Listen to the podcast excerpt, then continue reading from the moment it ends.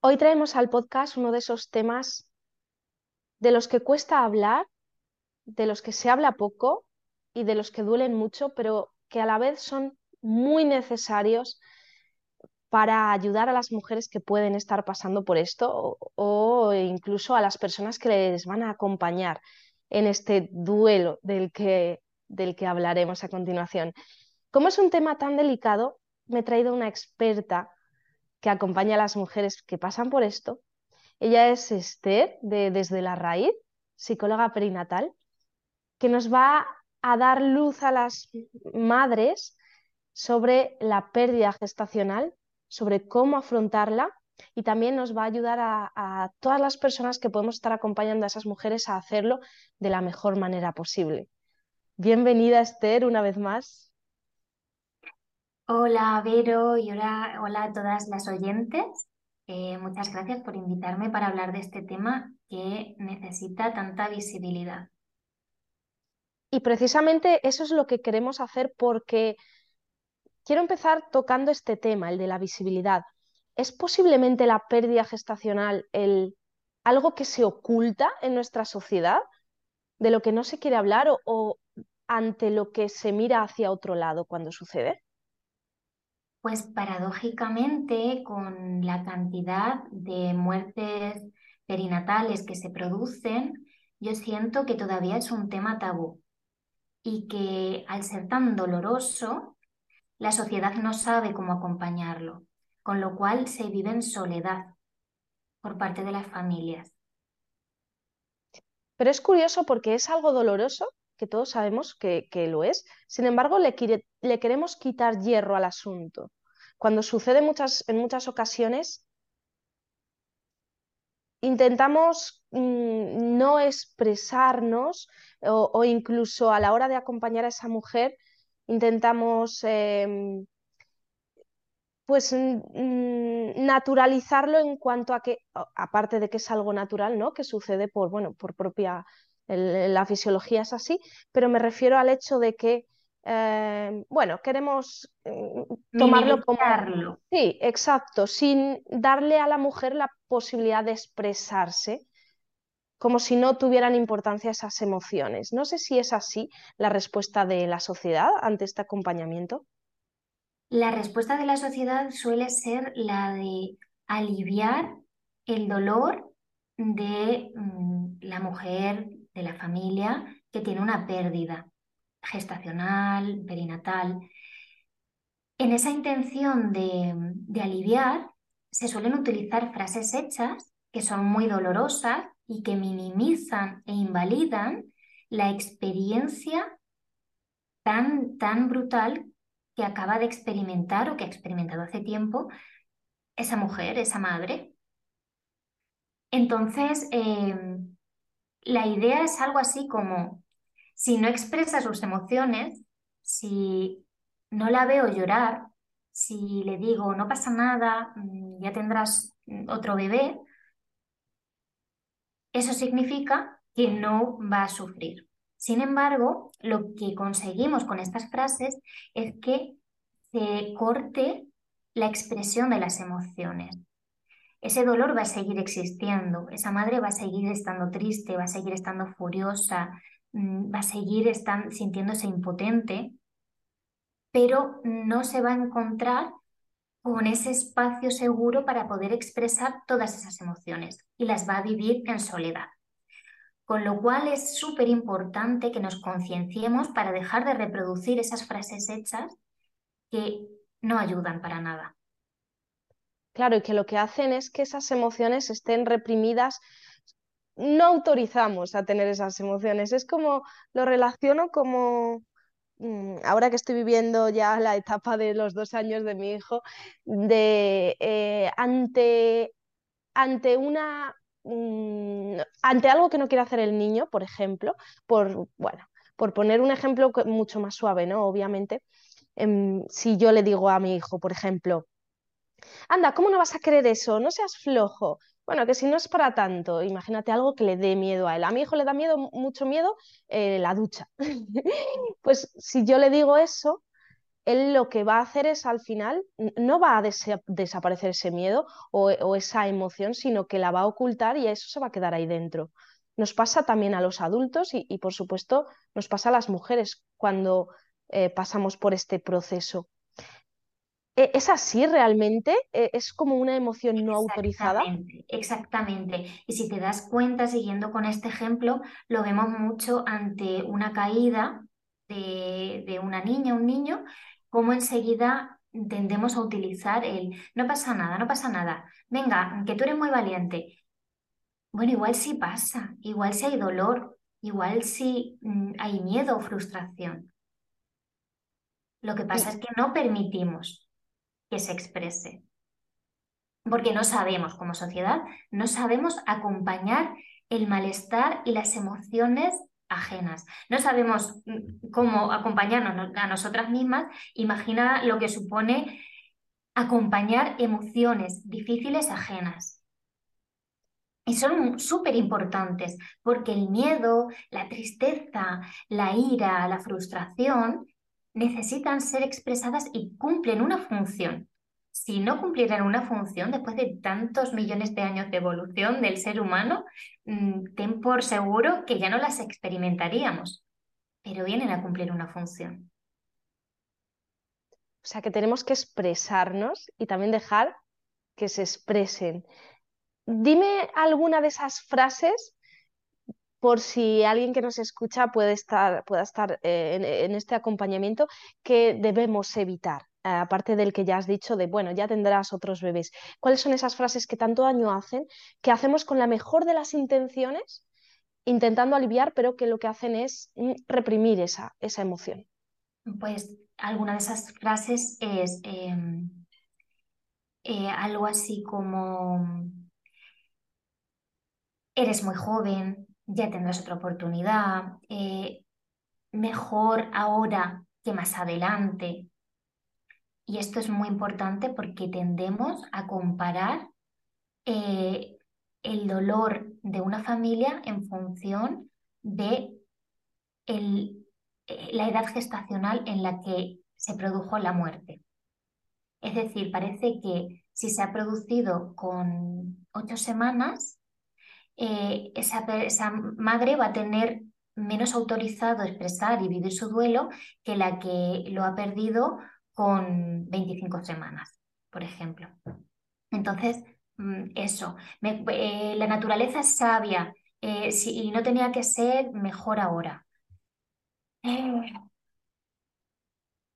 hay alguna que no me acuerdo exactamente, pero es algo así como el, el grado hecho mm, o embarazo seguro o algo así. En fin, mm, yo si quieres te puedo hablar más de qué hacer ante una situación de pérdida de una persona querida, que es evitar estas frases y dar espacio. El estoy aquí para lo que necesites. ¿Quieres hablar? Y ser un apoyo y una escucha activa sin necesidad de dar consejos, sin necesidad de salvar a esa, a esa otra persona. Te escucho, te valido tus emociones.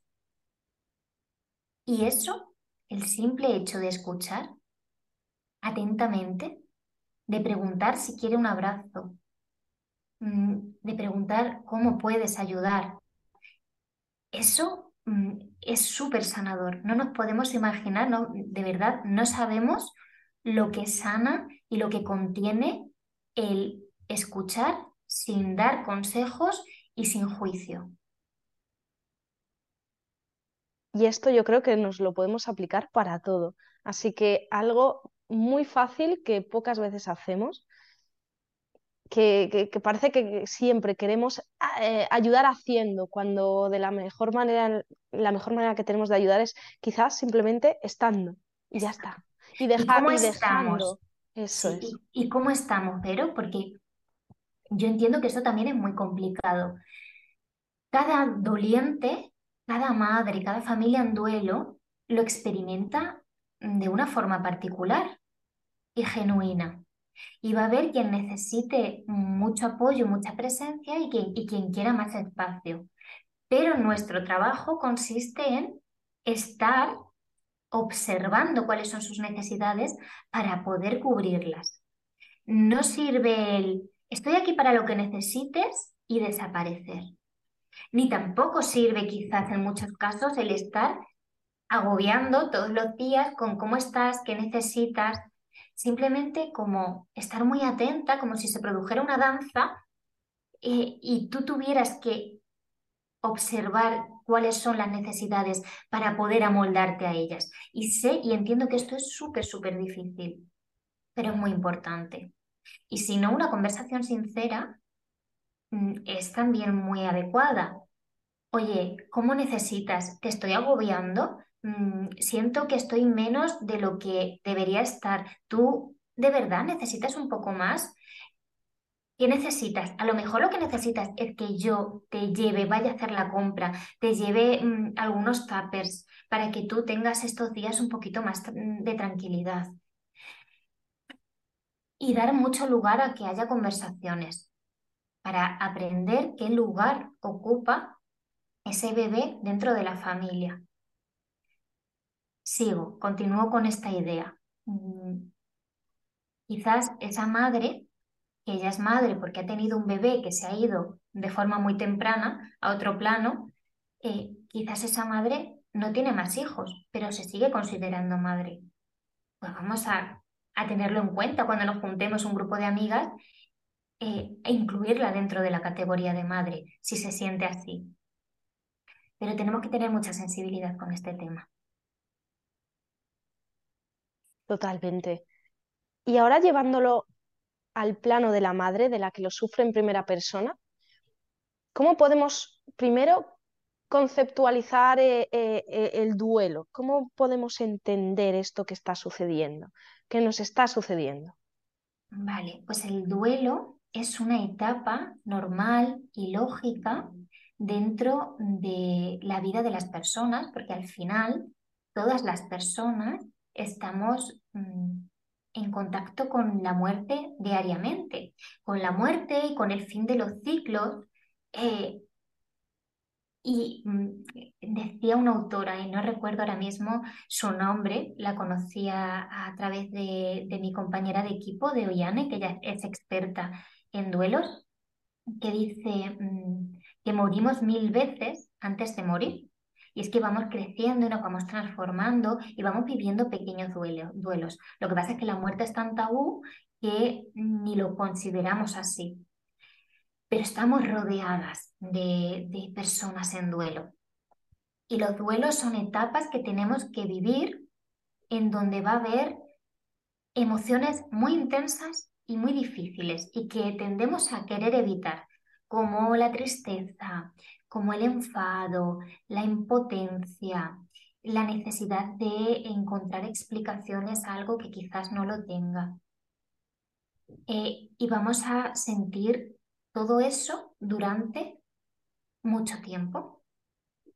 Anterior, antiguamente, y hasta mm, no hace mucho, se utilizaba la idea de que se producían fases en el duelo que primero era la negación, que después venía em, la, aceptación, la ira, pero mm, últimamente eh, los expertos y expertas en este tema se han puesto de acuerdo en que quizás esas fases se ven como un camino con unas metas que hay que cumplir y no están así, sino que en un mismo día puedes sentir em, negación y puedes no creerte que esto te haya pasado a ti y experimentar un montón de enfado y también tener un momentito en el que estés en contacto con todo el amor que sientes a esa bebé que ya no está contigo.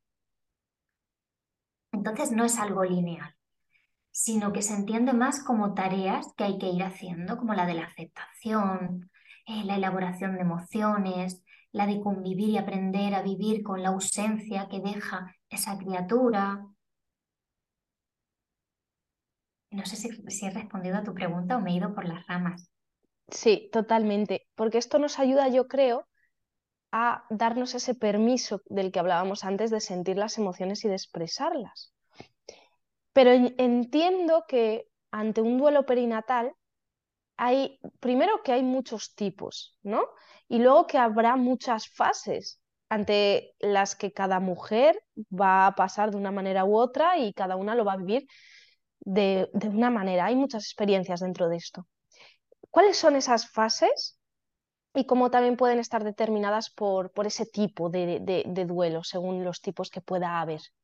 Pues mira, hay muchos tipos de duelo. Nosotras estamos hablando de duelo perinatal aquí, teniendo en cuenta que, eh, que, vamos a, hablar de forma global. Entonces, em, yo estoy hablando, refiriéndome a desde las primeras semanas, desde la concepción, desde una pérdida que se puede generar desde la concepción hasta unas semanas después, después del parto. ¿Vale? Pero luego hay muchas categorías. Podemos hablar de, mm, de muerte gestacional, de muerte neonatal, y realmente la forma en la que lo van a vivir, mm, como decía antes, es muy singular creo que no lo vive en términos generales de forma distinta una madre que otra.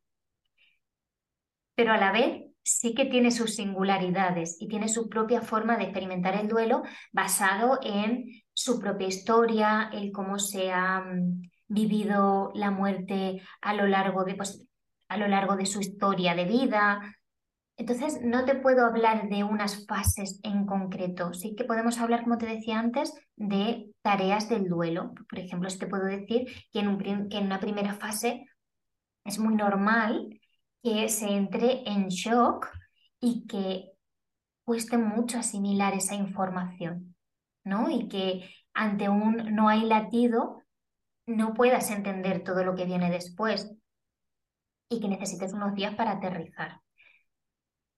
Y es muy aconsejable que desde el no hay latido hasta que se produce em, pues un legrado o se produce un manejo expectante, que es el que tu cuerpo decida mm, expulsar o, parir de alguna forma, porque también es parir a, ese bebé, pase, pase un tiempito donde tú puedas ir aterrizando la idea para poder tomar decisiones conscientes.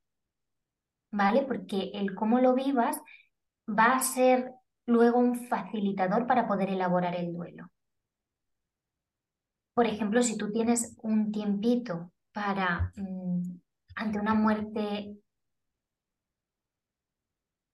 una muerte gestacional que se produce en las últimas semanas del embarazo. Pues, por ejemplo, una vez que das a luz a tu bebé, eh, tener ese espacio para poder despedirte, para poder verla, fotografiar, eso te va a ayudar a elaborar luego el duelo. Y si lo haces en estado de shock, cuando todavía no has aterrizado mucho la idea, puede que se te escapen esos detalles, eh, que no puedas guardar y atesorar esos recuerdos que luego van a ser muy valiosos y, hombre, no te voy a decir que no te voy a hablar, voy a hablar de arrepentimiento, porque no son decisiones que, tú puedas tomar de forma como muy clara, pero sí que, luego puedes echar de menos tener esos recuerdos. Y aquí yo creo que entra de nuevo en juego el apoyo de eh, los que están alrededor de esa mujer, ya sean los sanitarios o ya sea ah, el, resto de la familia, la pareja, para que ante esa situación de shock pues puedan ayudarle a tomar esa decisión, ¿no? Que, que luego agradecerá. Pero para eso hay que estar preparados y, deben estar preparados, ¿no? Y ten en cuenta que mm, normalmente hablamos de duelos y nos vamos a la idea de que se produce una muerte dentro de, eh, bueno, que se produce una muerte espontánea, pero hay otros casos en donde hay Mm, condiciones que son incompatibles con la vida, entre comillas, porque es una expresión bastante dura, en donde esa madre tiene que tomar la decisión de interrumpir el embarazo cuando su bebé todavía está con vida. Y desde que eh, se da el diagnóstico hasta que eso se produce, pasan unas semanas. Y esas madres mm, deberían poder tener información y apoyo y que sepan que tienen el derecho de seguir amando a sus bebés en estos, mientras que siguen vivos y, muertos, muchísimo, o sea, por supuesto que también, pero que, que pueden seguir mimándoles, que pueden seguir acariciando su, su vientre, que pueden seguir transmitiéndole cariño, aunque sea, aunque sepan que va a llegar pronto el momento en el que dejen de tener vida. Y es que es muy duro hablar de todo esto, pero, pero si no lo hablamos, ¿cómo lo pueden saber? Claro. Y eso es lo que falta. Sí. Y muchas, mm, muchas mamás que hayan pasado por esto, quizá se pregunten, ¿este duelo termina en algún momento? El la ausencia va a permanecer mm, siempre, pero mm, se puede transformar con el paso del tiempo. Ese dolor se puede transformar en amor y podemos decir que el duelo termina ahí, pero hay muchas personas para las que sienten que el duelo no termina nunca. Entonces, tampoco hay una respuesta concreta. Creo que depende de la persona que le preguntes, te lo va a decir. También hay personas que deciden aferrarse al dolor, porque el dolor es lo que les, lo que les acerca a, a esa persona que ha muerto. Y por supuesto que si hay dolor y se aferran a ese dolor, la vida va a ser mucho más dura, pero al final también es su decisión. es importante respetarlo también. Claro. Lo que sí recomiendo, no me lo has preguntado, pero, pero lo digo, eh, lo que recomiendo muchísimo son los grupos de apoyo a la muerte perinatal, gestacional, neonatal. El encontrarte con familias que han atravesado lo mismo, darte cuenta que hay muchísimas formas de vivirlo, de transitar la muerte, de duelar, eso da muchísima calma, porque, mm, porque al final no sabemos cómo hacerlo y no sabemos si es válido, nos sentimos culpables por sentir, por no sentir. De hecho, muchas madres podrán pensar, bueno, ¿y esto dónde lo encuentro? Y una cosa que te iba a preguntar, casualmente, va relacionado con lo que acabas de decir, es la figura del, psicólogo, en este caso, de, de, alguien como tú, de un psicólogo perinatal, que quizá también nos pueda abrir la puerta a un grupo de familias que, que estén en el mismo duelo, ¿no? que, que estén viviendo la misma experiencia. ¿Recomiendas, a qué nivel recomiendas esta, eh, esta figura del psicólogo, del eh, psicólogo experto?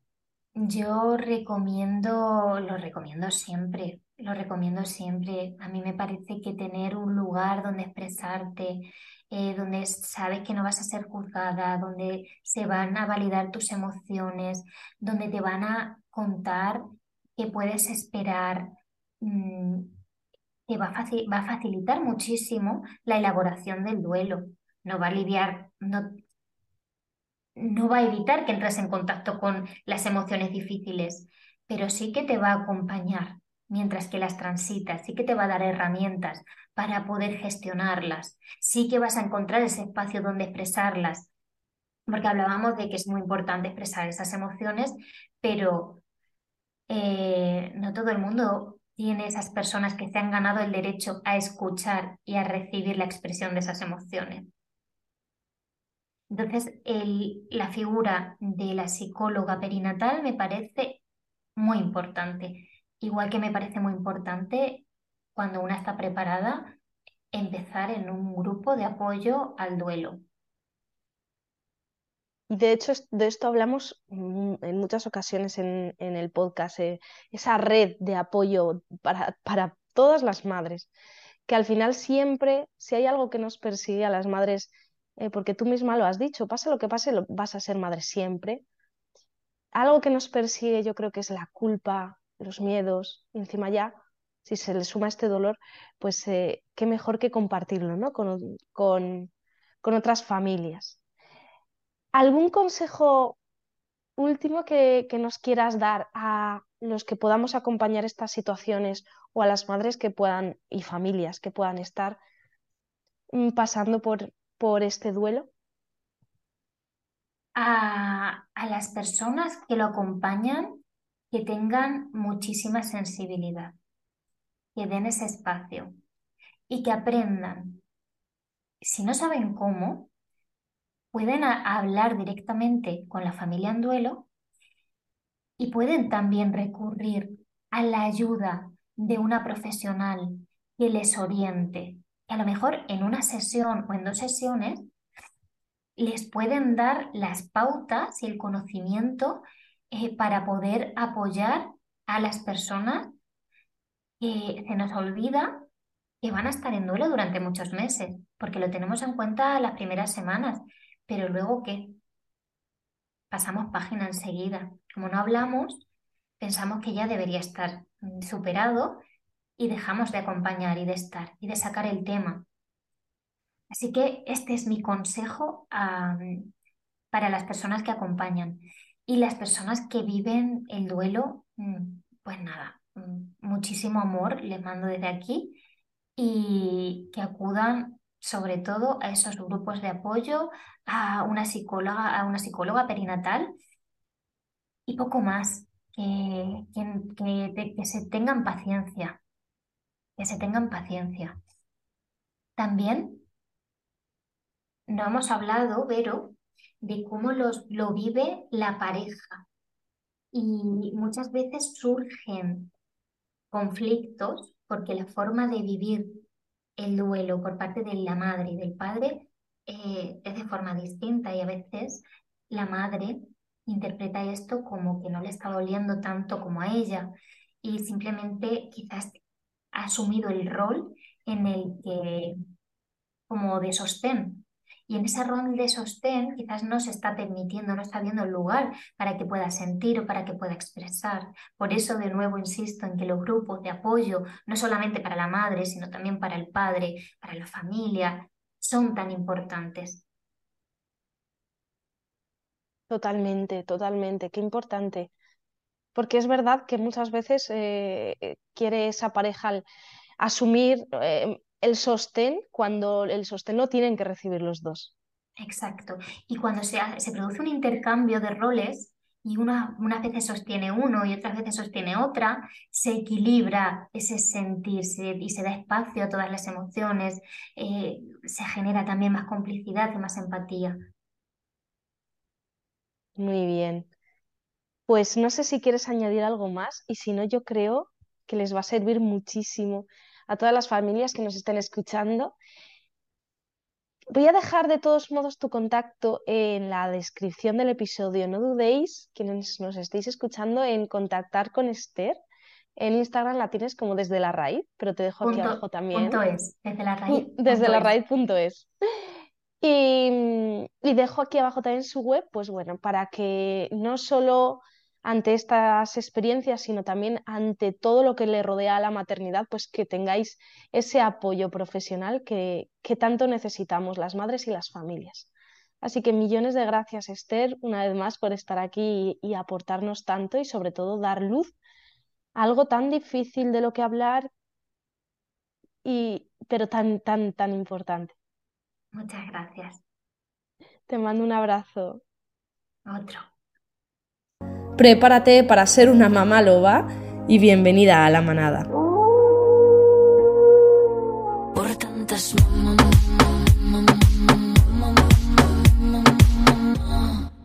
Si estás pasando por este duelo, te mando todo el ánimo del mundo y desde aquí un abrazo gigantesco.